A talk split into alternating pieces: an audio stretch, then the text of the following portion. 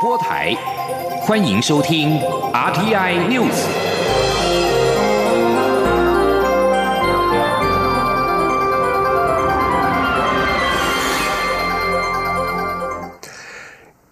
各位好，欢迎收听这节央广主播台提供给您的 RTI News，我是陈子华。蔡英总统自由民主永续之旅出访友邦圣卢西亚，除了在当地时间十八号上午到国会发表演说之外，并且出席了国事垒人力资源发展中心的落成典礼。而总统在圣卢西亚的访问行程也即将结束。总统在当地时间十八号的晚上宴请陆国政要以及我驻管团援眷，感谢外交人员以及技术团默默在外交前线打拼。总统表示，我国政府将持续跟圣卢西亚合作，以达成。陆国的发展目标，期盼台陆友谊历久弥新，为全球永续合作立下标杆。而受邀出席的圣卢西亚总理查理士纳则是致辞表示，自从他担任总理以来，便和台湾保持密切的合作，希望可以建立双赢的关系。他并且提到，对圣路西亚而言，最重要的价值就是相互的尊重，在很多方面，陆国都希望可以向台湾学习，同时也希望能够和台湾分享陆国的经验。而蔡总统将在台湾时间今天晚上的九点三十分搭机离开圣路西亚，接下来将过境美国丹佛市。预计在二十二号返抵台湾。行政院在今天公布，基于去年刚替军工教调薪，而且物价尚属稳定，所以明年军工教待遇不予调整。人事总处在日前召开了明年军工教待遇调整审议会议，在会中对于加薪或者是不加薪是意见分歧。而任总在会整了两派的意见之后，将不调薪的建议案送到了行政院，交由行政院长苏贞昌核定。苏奎已经依照任总的意见签合公文。而行政院发言人 Gracia 达卡在下午表示，基于去年刚为军工教人员调薪百分之三，从上次调薪以来，消费者物价指数上述稳定，预估在今年全年物价指数年增率只有百分之零点七。行政院综合了各方因素考量之后，决定明年不予调整。针对媒体报道指出，香港有十多位的示威者来台寻求庇护一事，陆委会在今天时再次的回应表示，若有收到相关的申请个案，会在尊重人权保障以及人道关怀的原则之下，由相关机关参酌我方相关的法规，就个案需求妥适的处理。记者王兆坤的报道。外传香港反送中示威者来台寻求庇护，蔡英文总统表示，相信相关单位都有掌握，对这些来自香港的朋友。政府会基于人道做适当处理。陆委会副主委邱垂正表示，如果政府有收到相关申请个案，都会在尊重人权保障与人道关怀原则下，由相关机关参酌我方相关法规，就个案需求妥适处理。他说：“依照香港澳门关系条例及现行的规范，呃，对于香港居民来台，不论是停留或是居留，都有所规范。”至于因为政治因素导致安全跟自由受到紧急危害的香港居民，啊，我们得提供必要的协助。陆委会重申，支持香港的民主自由及保障人权，是我方各界的一贯立场。中央广播电台记者王兆坤台北采访报道。而另外，针对《中国时报》只准小英拜庙，不准两岸宗教交流的报道内容，陆委会也表示，政府支持各界在符合对等、尊严交流的原则，以现行的法令规范之下，推动两岸宗教交流活动。陆委会对于两岸正常有序的宗教交流，一向是保持着正面看待立场，没有阻挠两岸宗教交流的问题。美国商务部认定中国进口钢架及零组件确实有倾销以及补贴的事实，在九月三号将公布损害的认定，并且可能寄出科税制裁。而钢铁工会在今天表示，一旦美方对中方科税，就有可能会有转单的效应。而经济部则是表示，转单效应应该有多少，还要需要评估，而且要视美方开征税率多寡而定。记者谢佳欣的报道。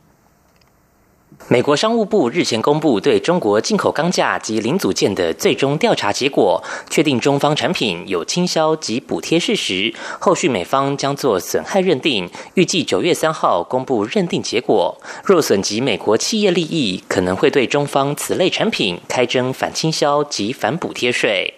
钢铁工会十九号指出，这项产品主要是应用在电子业小型零件的仓储。若是美方对中国课税，需先留意是否有其他替代品。若没有，就可能会有转单效应。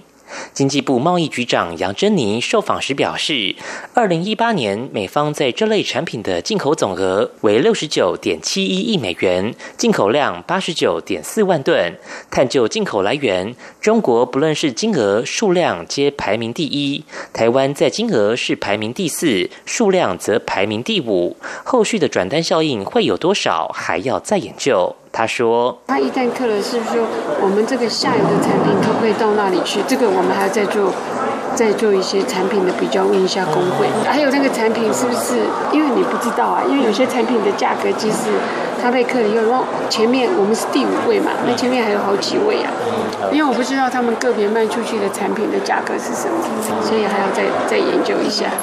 工业局副局长杨志清则说，初步研判台厂可能会有转单效应，但后续还要视美方对中方开征反倾销、反补贴的双反税率有多高，才能评估实际的转单效应。中央广播电台记者谢嘉欣采访报道。接下来我们看台北股汇市在今天的表现情形。在市场预期美国联准会在月底降息的看法几乎已经大致底定，美股本周是攀上史上的新高。再加上台湾半导体龙头台积电法说报喜，带动了台北股市这个礼拜的表现。而台股在今天在权重占比最高的台积电的助攻之下，是上涨了七十三点，涨幅为百分之零点六八，收在一万零八百七十三点，是连续两个礼拜周线收红。而在汇市方面，新台币兑换美元汇率是收盘收在三十一点零五零，升值了二点七分，而这个礼拜是小幅升值了三点一分。记者陈林信宏的报道。台积电法说会释出五 G 将加速发展，加上台积电在资本设备的支出加码，今年估超过一百一十亿美元创新高，使得半导体设备商身价水涨船高。外资两证券更一举调高台积电在台北股市的目标价，突破三百元价位。台积电美国存托凭证 ADR 也大涨百分之三点七五。台积电十九号担任台北股市的多头要角，领军相关类股往。前冲，包括稳茂、升阳以及日月光等半导体厂商都放量大涨。除了台积电法说会报喜，美国联准会官员在释出鸽派言论，加深市场预期。美国月底降息几乎已大致底定，美股四大指数全都收红，宽松货币政策再出炉，也使得外资十九号买超台股新台币八十多亿，是近期以来还算是不小的买超水位。分析师许博杰说。今天台股这个是在整个台积电的这个带动之下哦，收盘是大涨了这个七十三点哦，也回到了这个一万零九百点的这个附近哦。那如果以周线来看的话哦，这一周是上涨了这个四十八点哦，维持短线哦缓步往上攀升的这个格局。那当然，我想就日线的角度而言哦，今天收盘虽然稍微留下上影线哦，量能也只有一千两百亿，不过还是站稳在所有均线之上，也代表说在七月除权息的过程。当中哦，虽然指数是会蒸发超过两百点以上，不过多头在这边哦，都还是哦蛮积极的哦，在这里来做这个轮动。分析师也指出，由于美元指数短线稍拉回，如果跌破九十六的关卡，也显示市场预期联准会降息后，资金回头转向拥抱新兴市场，将可以观察台股未来是否受惠。汇市部分，新台币对美元汇价在上周升破三十一点一元价位后，这周续往三十一元的价位靠拢。今天收盘收三十一点零五零元，升值二点七分。中央广播电台记者陈林信鸿报道。虽然千度台风丹纳斯已经远离了，不过中央气象局表示，位在南海的旺盛对流也不断的被牵引北上靠近台湾，因此中南部跟东南部地区从今天下午开始一直到明天都将面临剧烈的降雨威胁，尤其是高平地区，在未来二十四小时的累积雨量将会上看五百毫米。记者吴丽君的报道。在充满旺盛对流及丰沛水汽的大低压带压境以及西南风助威下，伴随中午前后的热力作用，台湾各地近山区十九号都出现了午后雷阵雨。与此同时，台湾南方到西南方的海域上空也开始出现一些对流云系飘向台湾。气象局提醒，随着这些对流云系移进台湾陆地，就可能为中南南部及东南部地区带来短时强降雨、雷击和强阵风等剧烈天气。尤其在西南风与台湾地形交互作用下，恐将让西南部山区的雨下个不停。前往山区活动的民众最好要留意可能造成的坍方、落石及溪水暴涨。统计至十九号下午三点，最大时雨量五十七毫米，出现在屏东县坎顶乡；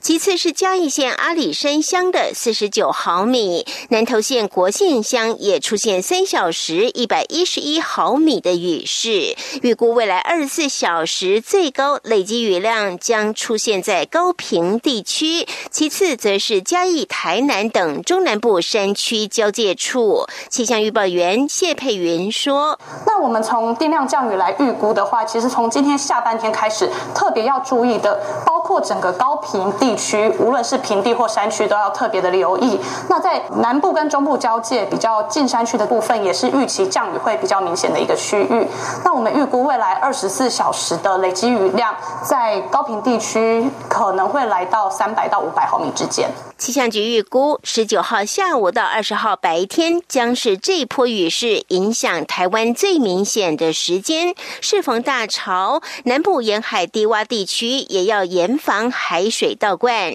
此外，这两天在基隆北海岸东半部及南部沿海还是会有长浪发生，前往海边活动一定要注意安全。至于这波雨势，要到二十号晚间才会趋缓，二十一号起各。地天气就会回稳。中央广播电台记者吴丽君在台北采访报道。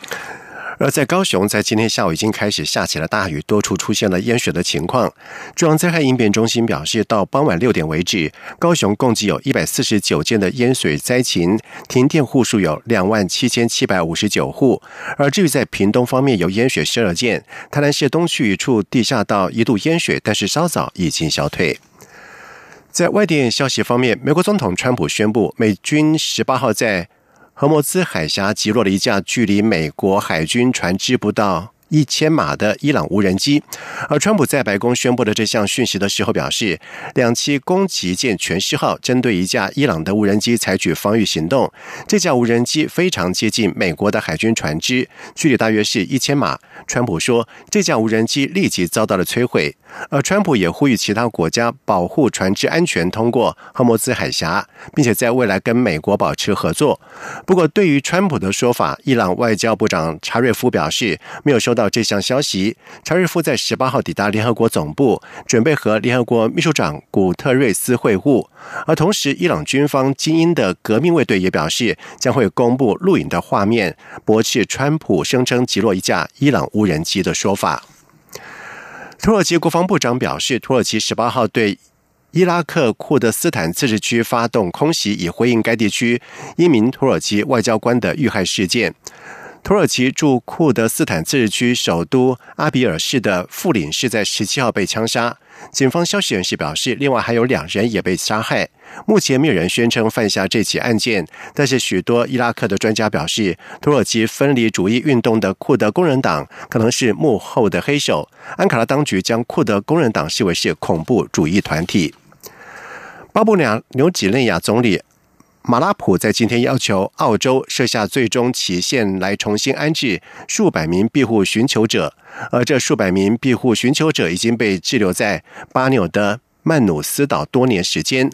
马拉普将在下个礼拜和澳洲总理莫森次在坎培拉会面，他对。澳洲广播公司表示，他想建立一个时间表来重新安置还留在曼努斯岛的难民。上任还不到两个月的马拉普表示，他已经就此议题和澳洲掌管移民事务的内政部长杜登讨论。在六年前的一个礼拜五，澳洲政府发布了一个强硬的政策，将所有试图经过海路到澳洲而被捕的庇护寻求者送到曼努斯岛跟太平洋的岛国诺鲁的岸外处理中心。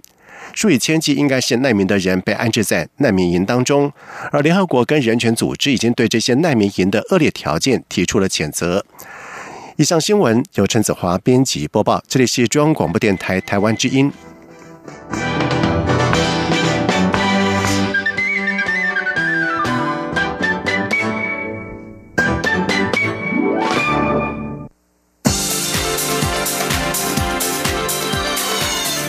是中央广播电台台湾之音，欢迎继续收听新闻。现在时间是晚上的七点十五分，欢迎继续收听新闻。在台风季，当政府宣布放台风假的时候，还是有很多的劳工必须出勤。防灾假立法在二零一七年送到委员会之后，目前是迟迟没有进度。台湾专柜及销售人员产业工会等劳团在今天前往劳动部抗议，呼吁立法院最后会期应该展开协商，确保人民性命的安全。而劳动部在今则是表示，很多工作很难说放就放，例如是交通业、医疗业、安亲班老师等等，还需要凝聚社会的共识。不过，劳动部也强调，目前的天然灾害要点已经清楚规范，劳工不出勤、事业单位不得扣薪等，还是有财阀的力量。记者杨文军的报道。尽管劳动部已有天然灾害发生事业单位劳工出勤管理要点，明定劳工因天灾而未出勤，雇主不得视为旷工，也不宜扣发薪资等，但仍有劳工觉得毫无强制力。就有柜姐抱怨，若是不出勤，就等着吃罚单，应该将防灾假立法。对此，劳动部劳动条件司司长谢倩倩十九号于劳动部例行记者会受访时指出，百货公司若因空柜对专柜开罚，专柜公司不应将罚金转嫁到劳工身上，若有就违反劳基法薪资未全额给付规定。他说：“我们才提到，因为你没有出勤，你就扣全勤奖金啊等等的，那这当然就回到我们劳基法这边的规定。嗯，你不能扣全勤嘛。”那所以你的薪资，如果你因此而扣他，或者说你一定要请个事假，我就扣你事假的钱。那这个部分就是工资未全额给付，那就会去处罚他，至少两万，两万到一百万啊。至于防灾假立法，谢倩倩直言，很多工作很难说放就放，例如交通业、医疗业、安亲班老师，甚至媒体业等。若是用排除法，也担心挂一漏万。立法要考量的要素太多，还需要凝聚社会共识。不过，谢倩倩也强调，目前天然灾害要点已清楚规范，劳工不出勤，事业单位不得扣薪或要求补班等，也有规定，台风天上班时，雇主要提供交通工具。等，若违反，实务上都还是有财阀的力量。中央广播电台记者杨文君台北采访报道。独派色彩鲜明的喜乐岛联盟将在明天正式的阻挡，并且准备投入到明年的总统跟立委的选举。外界认为恐怕会冲击到民进党的选情。民进党发言人周江杰表示，在面对中共对台湾步步进逼的渗透跟分化，支持台湾民主自由的阵营必须团结再团结，才能够确保台湾的生活方式不受挑战。记者郑林的报道。由前民事董事长郭贝宏筹组的喜乐岛联盟，二十号将正式成立政党。喜乐岛联盟政党筹备委员会成员刘静文表示，筹组政党的目标是推动台湾独立与证明制宪，且有意寻求合适人选参与二零二零总统大选，并推出不分区立委与至少实习的区域立委候选人。喜乐岛联盟组党被视为独派与民进党的一次分裂，外界认为将对民进党选情造成冲击。对此，民进党发言人周江杰十九号受访表示，面对中共步步紧逼，支持台湾民主自由的阵营必须更团结。面对中共对台湾步步紧逼的渗透与分化，哦，支持台湾民主自由的阵营必须团结再团结，才能确保台湾的生活方式不受挑战。那三年多来，蔡总统坚定维护台湾的主权，啊，同时稳健的推动台湾社会各项的改革工作。我们非常期盼所有关心台湾主权的朋友伙伴们一起做总。总统最有力的后盾。民进党立委徐志杰则说，尊重独派阻挡的权利，但还是呼吁团结一致支持蔡总统。台湾是一个可以容纳多元声音的地方，独派阻挡是宪法赋予的权利，但是我们还是要呼吁能够团结一致支持蔡英文总统，而且跟民进党在立委方面可以分进合集。共同对抗中国的一国两制。民进党立委吴思瑶表示，民进党不会放弃和社会各股力量继续合作，不只是平日政策议题合作，也会扩大到选举上的合作。这是民进党作为执政党责无旁贷的责任。大家共同面对的最大挑战是所有亲中的阵营，任何一分泛绿能量的削弱，就是让亲中力量壮大的开始。希望双方有合作对话的可能。央广记者郑玲采访报道。台湾民主基金会在今天发表了二零一九台湾民主价值与治理民意调查结果显示，如果台湾宣布独立导致中国武力攻台，愿意为保卫台湾而战的受访者有五成七；若是中国武统台湾，则有将近七成的受访者说愿为保台而战。记者汪兆坤的报道。根据台湾民主基金会的民调，如果因为台湾宣布独立导致中国大陆武力攻打台湾，愿意为保卫台湾而战的受访者是百分之五十七点四，不愿意的有百分之三十一。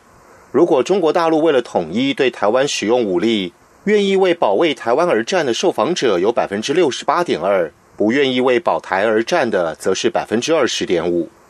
台湾民主基金会执行长廖福特指出，从交叉分析发现，二十到二十九岁的年轻人不仅更支持民主，也相对愿意防卫台湾民主。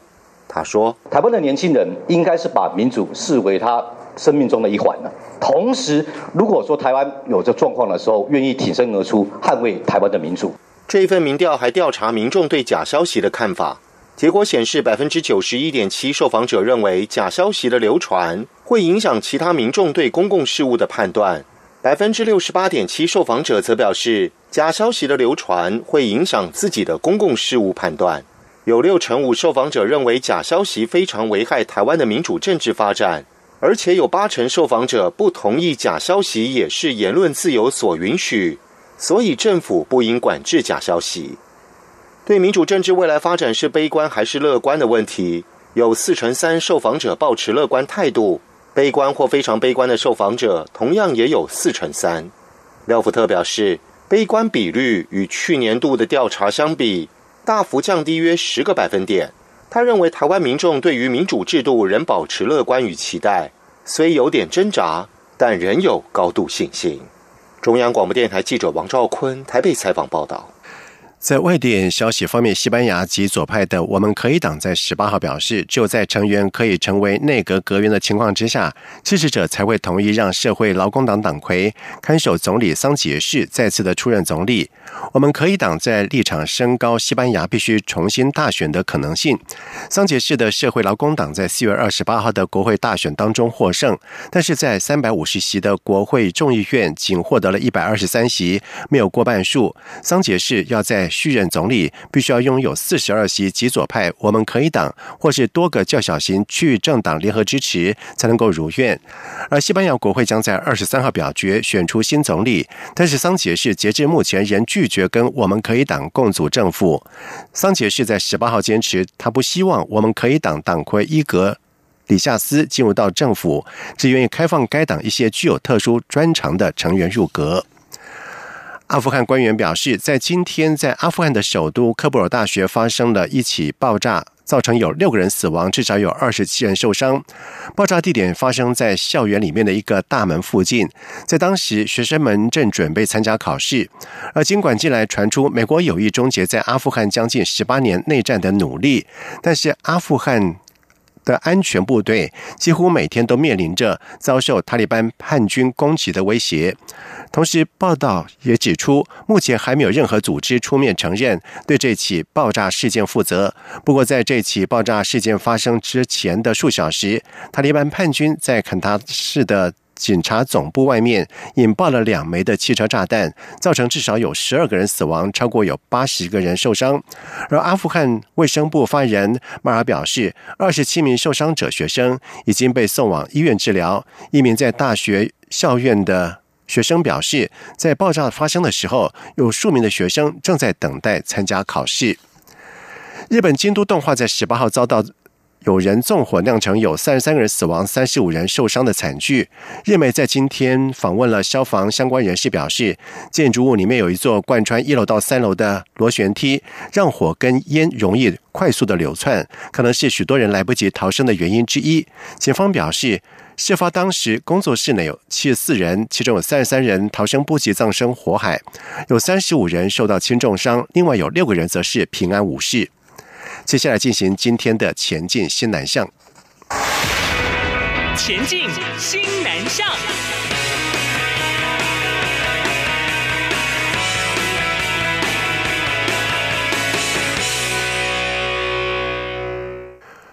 为了协助我国厂商争取亚洲开发银行各项援助计划商机，由外交部、财政部等单位共同举办的二零一九年亚银商机说明会，预定在八月七号在台北举行。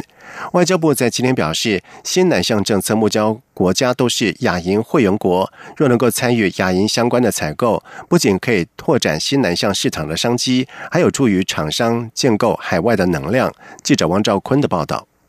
外交部表示，亚银是一个多边国际开发援助机构。根据该行公布的资料，二零一八年释出物资采购、公共工程等商机高达一百二十五点五亿美元，顾问咨询采购金额也有六点九六亿美元。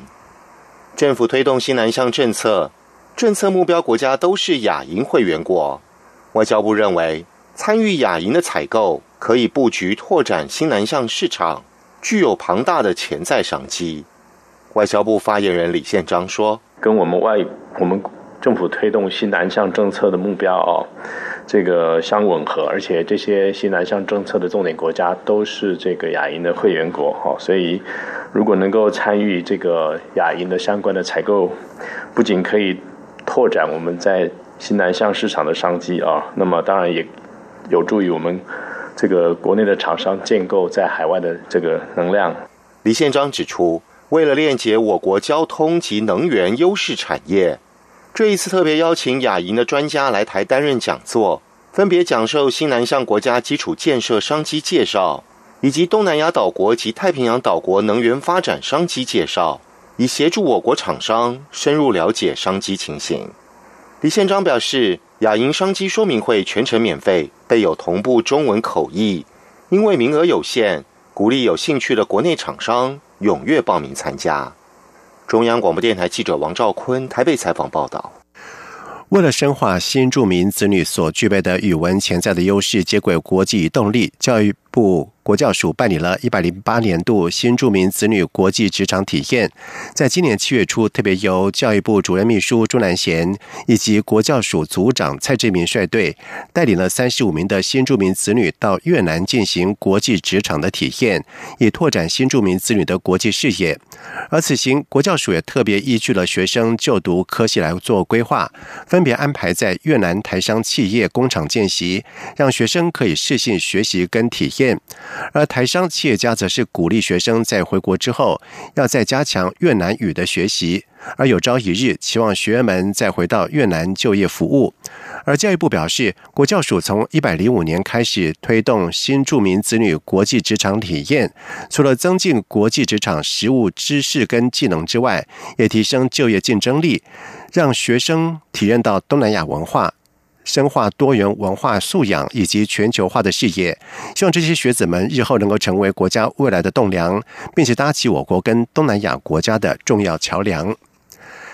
侨委会为了推广台湾美食文化，拓展美食外交，吸引更多泰国民众来台湾观光，结合旅泰台商在十八号到二十号在曼谷近郊的暖武里府正大管理学府。举行了台湾美食展以及台湾美食国际巡回讲座，在开幕典礼上，正大管理学院校园飘着浓浓的台湾味，炸鸡排以及童子米糕、萝卜糕、牛肉面、肉粽和珍珠奶茶等依次排开。近四十家在泰经营的餐饮业的台商制作台式小吃，吸引了泰国学生跟民众到场，推广台湾传统小吃和观光。现场并且安排了台湾三太子、泰国的舞蹈艺术表演和正大管理学院餐饮系的学生展示了烹饪的技术。而驻泰代表滕正元以及正大管理学院的校长和泰国华商商经贸联合会理事长王新义等侨领也亲临参与。童振源表示，台湾的美食获得了国际美食的评比，米其林指南的高度肯定。光台北市就有二十四家的餐厅获得了三十一颗星，其中包括一家三星级的餐厅。欢迎泰国的朋友到台湾观赏美景，并且享受美食跟体验最美的人情味。以上新闻由陈子华编辑播报，这里是中央广播电台台湾之音。